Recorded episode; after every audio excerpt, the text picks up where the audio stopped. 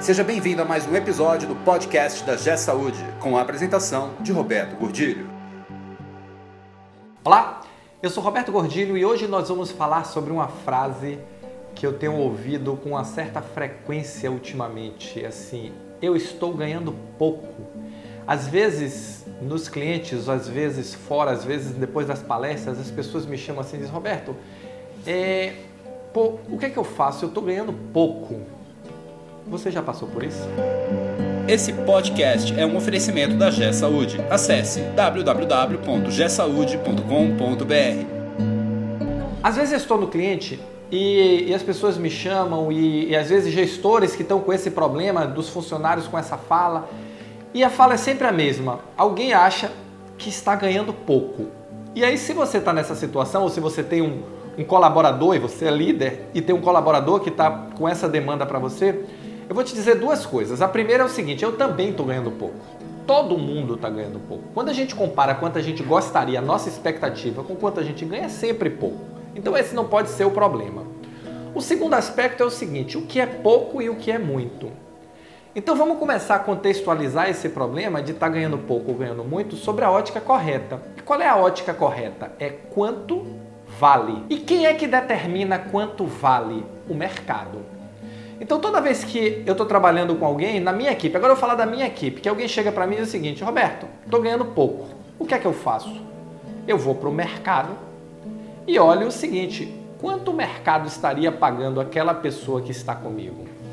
Porque se o mercado está pagando mais do que eu estou pagando, a probabilidade de que ela vá embora é grande. Afinal de contas, ninguém trabalha por diletantismo. Se o mercado pagaria menos aquela pessoa que está trabalhando, significa que eu estou pagando muito, porque eu posso contratar uma pessoa mais qualificada, mais preparada e que vai me entregar um resultado melhor do que aquele profissional está me entregando. Então, o que, eu, o que eu comento e recomendo para os nossos clientes, não só enquanto instituições, mas as pessoas com quem eu estou trabalhando, é ao invés de ficar dizendo que está ganhando pouco, procure entregar mais resultado para que o mercado te valorize mais. Porque no final das contas, no mercado profissional, esse é o único indicador que vale. Aí eu estou ganhando 10, acho que devia ganhar 20. Tá, se eu for para o mercado, o mercado vai me pagar quanto? 8. Pô, não estou ganhando pouco, né? Estou ganhando muito. Não, eu estou ganhando 10. Queria ganhar 20. Se eu for para o mercado, o mercado me pagaria quanto? 25. Aí eu pergunto a pessoa logo assim: o que é que você está fazendo aqui? Segue teu rumo, né? Então, nós precisamos pensar e avaliar a questão da remuneração muito e pouco, sempre olhando o mercado. Nós estamos num momento agora de grandes transformações na saúde e essas grandes transformações vão, vão, vão fazer com que aconteçam muitas oportunidades para os profissionais. Na nossa instituição vai ter oportunidade para profissionais de fora, na nossa instituição vai ter oportunidade para os profissionais que já estão conosco e no mercado vão surgir muitas oportunidades.